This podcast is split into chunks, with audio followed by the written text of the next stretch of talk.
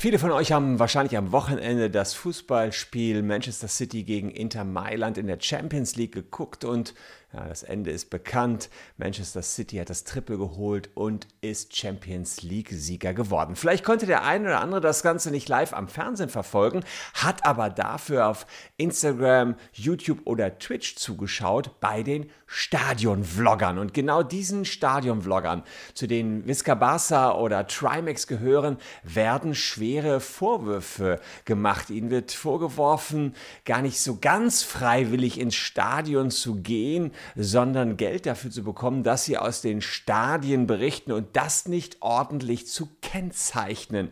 Mauscheleien, das ist, was der Norddeutsche Rundfunk den Stadion-Vloggern unterschiebt. Aber ist das wirklich wahr? Die Vlogger wehren sich in ihren Twitch-Streams und die Frage, die sich stellt, warum dürfen wir, Otto Normalverbraucher, in den Stadien nicht mit unseren Handys unterwegs sein? Warum dürfen es aber die Twitch-Superstars? Wir werfen einen Blick in die Stadien Ordnungen in Deutschland und wir gucken, ob da tatsächlich geheime Absprachen unter Vloggern ja, und vielleicht den Fußballteams existieren.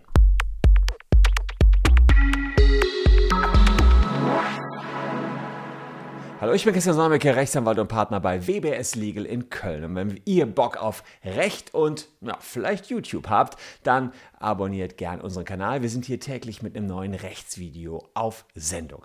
Ja, ich habe die Stadion-Vlogger auch schon immer wahrgenommen. Ich selbst bin meistens beim ersten FC Köln im Stadion, blogge oder vlogge da vielleicht mal nur, dass ich ein Foto von mir mache, aber verfolge jetzt nicht aktiv das Spiel. Denn das ist eigentlich verboten, jedenfalls dann, wenn man es zu gewerblichen Zwecken macht, zeige ich euch gleich. Aber warum sind dann trotzdem so viele Stadien-Vlogs zu sehen? Warum darf Trimax, warum darf Amar, warum darf Visca Barca aus den Stadien filmen? Wir werfen da mal einen Blick rein und wir schauen uns auch eine kritische Reportage an, die genau dazu vom Norddeutschen Rundfunk angefertigt worden ist. Also, so sieht es aus, wenn die Vlogger im Stadion unterwegs sind und dort. Solche Stadion-Vlogs. Persönliche und emotionale Highlights von Fußballspielen. Ja, Leute, Preis ist krank. Alter, ich hab sofort Wahnsinn! Aber geht es hierbei am Ende dann noch wirklich um die Liebe zum Fußball oder ist es dann nicht doch eher so ein abgekatertes Werbespiel? Und genau das wollte der Norddeutsche Rundfunk, das Magazin Sepp, rausfinden, ob das Ganze nicht ein abgekatertes Werbespiel ist. Das heißt, sie sind in Wirklichkeit geheim eingekauft, von wem auch immer. Da sind jetzt hier böse Mächte am Werk. Wir schauen mal näher rein. Sepp, das Medienmagazin, meinte jedenfalls genau das rausgefunden zu haben und hat gesagt, die Influencer, denen geht es null um die Liebe am Fußball. Und das ist dann alles nur gespielt, denn wenn man sich beispielsweise ein Amar anguckt oder ein Trimax hier gerade gesehen hat, die flippen ja richtig aus. Aber das wäre schon richtig ein Skandal, wenn das alles nicht wahr wäre, sie einfach nur gekaufte Marionetten des Fußballs wären. Das kommt so ein bisschen, wenn man sich den Sepp-Beitrag anguckt, dabei raus. Und das will ich mir mal anschauen, ob das wirklich wahr sein kann. Schau mir natürlich auch die Meinung der Influencer an und schau mir selbstverständlich hier auf diesem Kanal die Rechtslage an und gucke, wer hier Recht hat und wer nicht. Kurze Anmerkung vorweg. Trimax hat jetzt mittlerweile auf das Video des NDR reagiert. Er meint, die Reportage sei schlecht recherchiert, die Vorwürfe seien haltlos. Das ist schon mal seine Meinung. Und äh, es ist tatsächlich so, dass er nicht äh, dieses Video vom Nordrhein-Westfälischen Rundfunk sich nicht ganz vorbehaltlos angeschaut hat, denn er ist ja selbst Betroffener.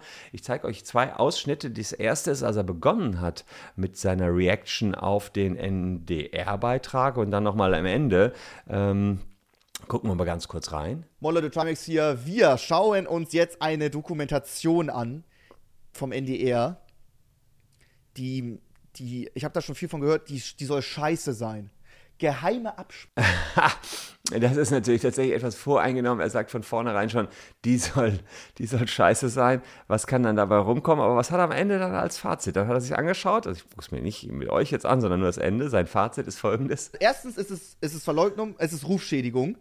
Und dann, also Verleumdung, Rufschädigung. Dann kommen sie zu einem Interview zu mir unter den Vorwand Hass im Netz. Hass im Internet, Hass im Netz. Damit sind sie zu mir gekommen. Dann haben die mir 30 Minuten Fragen gestellt.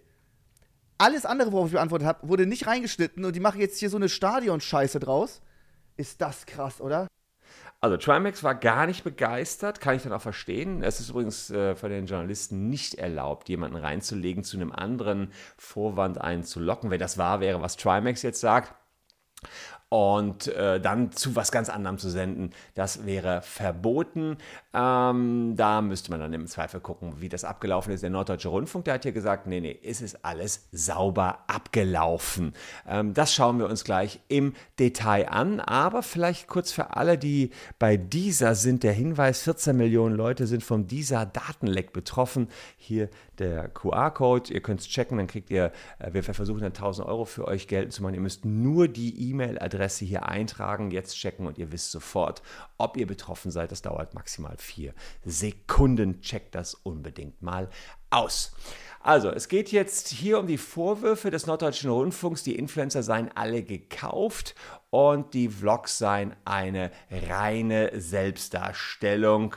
Äh, jedenfalls seien sie auf keinen Fall Fans des jeweiligen Clubs, den sie da besuchen. Hier sieht man ja, auch so ein paar Überschriften, Trimax versus HSV Ultras, also die Ultras sagen das offenbar auch, ähm, wegen HSV-Tickets für die Relegation, Zoff um Hamburger Streamer, darum fordert der HSV Stadionverbot für Influencer. Es wird also kritisiert, dass Influencer hier erstmal Tickets bekommen, die andere vielleicht nicht bekommen, dass sie andere Fans verdrängen, dass die Stadionatmosphäre flöten geht, weil die Influencer auch da sind. Äh, frage ich mich allerdings, wie das passieren soll.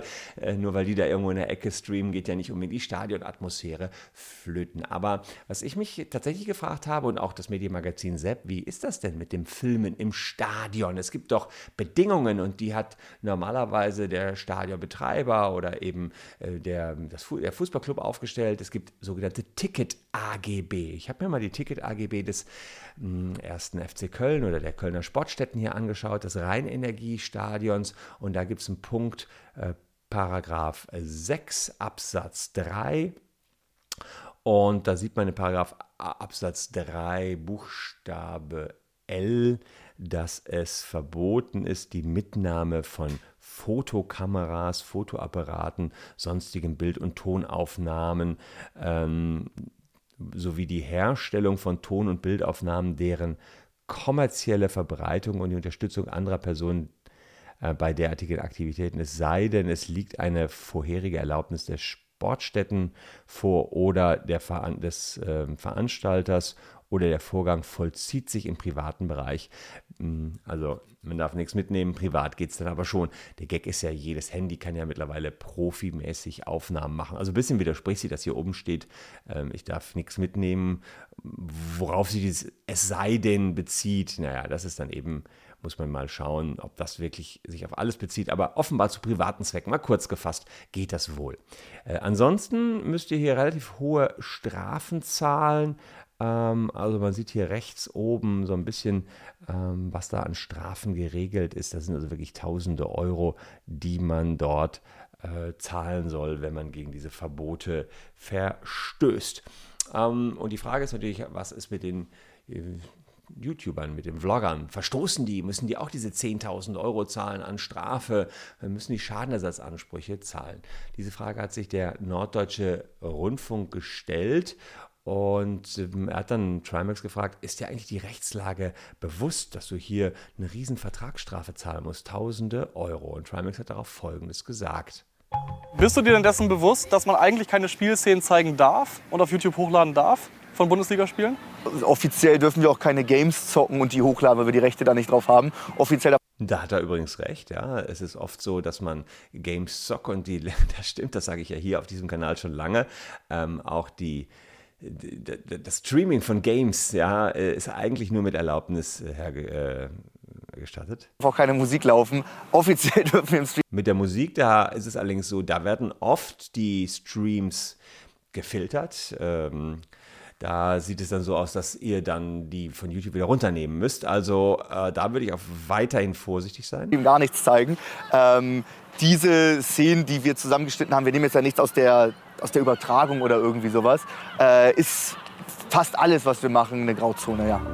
Also gibst du, ja, also es ist eine Grauzone, aber noch nichts von Absprachen. Trimax sagt, ich mache einfach, ich habe keine Absprache. Der Norddeutsche Rundfunk baut seinen Beitrag dann so auf, dass er nachher zu irgendwelchen Absprachen, geheimen Absprachen kommt. Das schaue ich mir gleich noch an. Also zunächst mal, Trimax sagt, ähm, ja, die dulden es halt, ich gehe da rein ähm, und wenn sich keiner beschwert, wo kein Kläger, da kein Richter.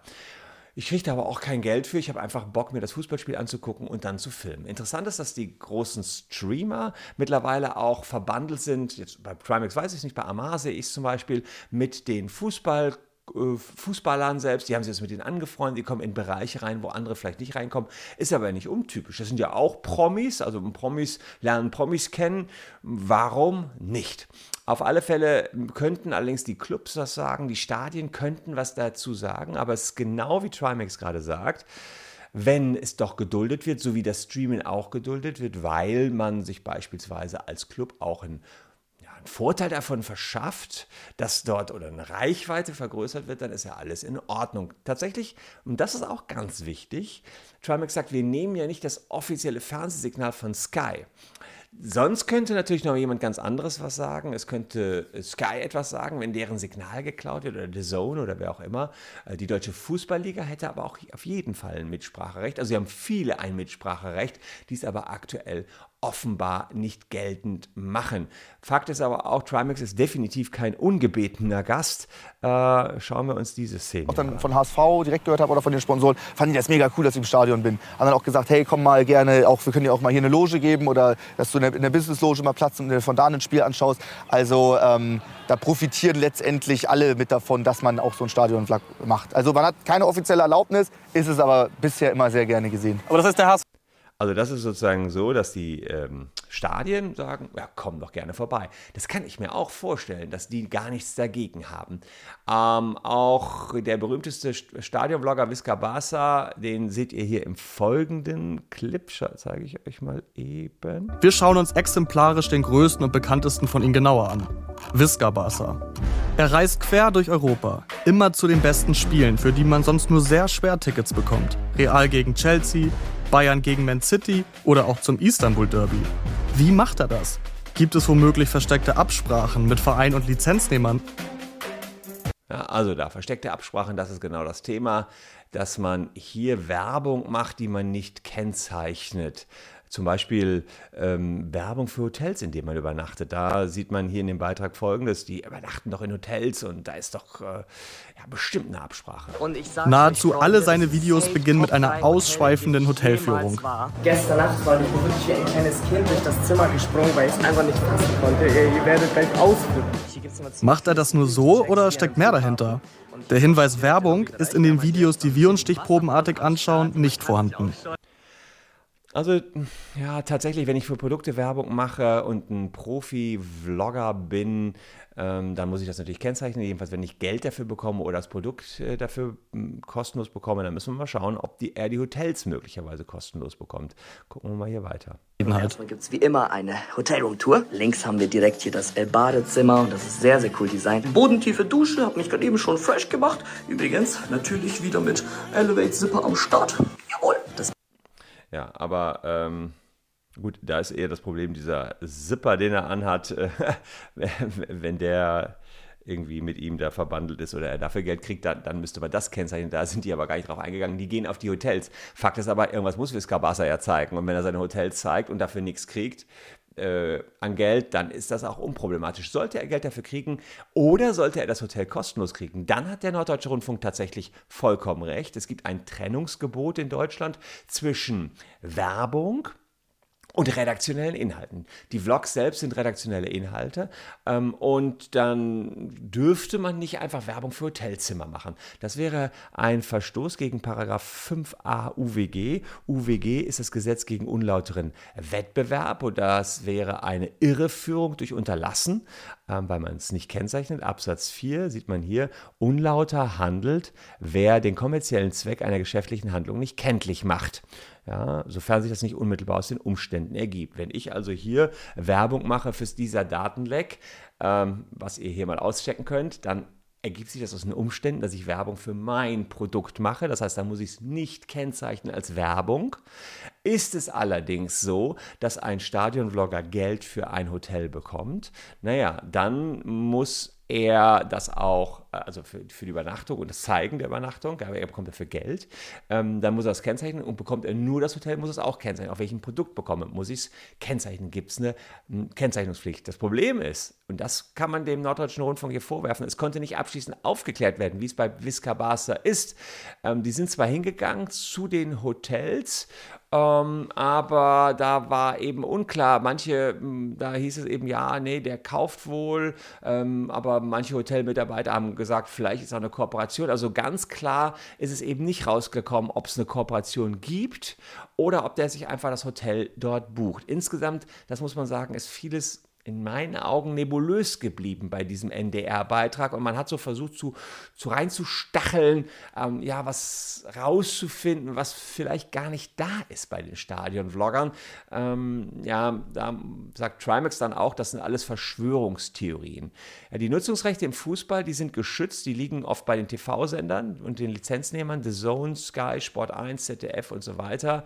Und der Norddeutsche Rundfunk hat jetzt aber herausgefunden, dass manche Vlogger, wie bei Beispiel Elias N97 Teil des ganzen Systems dieser Lizenzvergabe sind. Also hier in dieser ähm, Links seht ihr die Rechte bei den Lizenznehmern, dann gibt es Agenturen und ein so eine Agentur, ähm, die auch die Rechte an, im Rechtehandel beteiligt ist, Asletia. Asletia. Und Asletia hat einerseits äh, Zugriff auf die Vereine und die Rechte, hat aber auch gleichzeitig Zugriff auf Vlogger wie Elias N97 und daraus versucht der Norddeutsche Rundfunk herzuleiten, dass man ja da offenbar geheime Absprachen hat und dass die äh, Sonderrechte haben.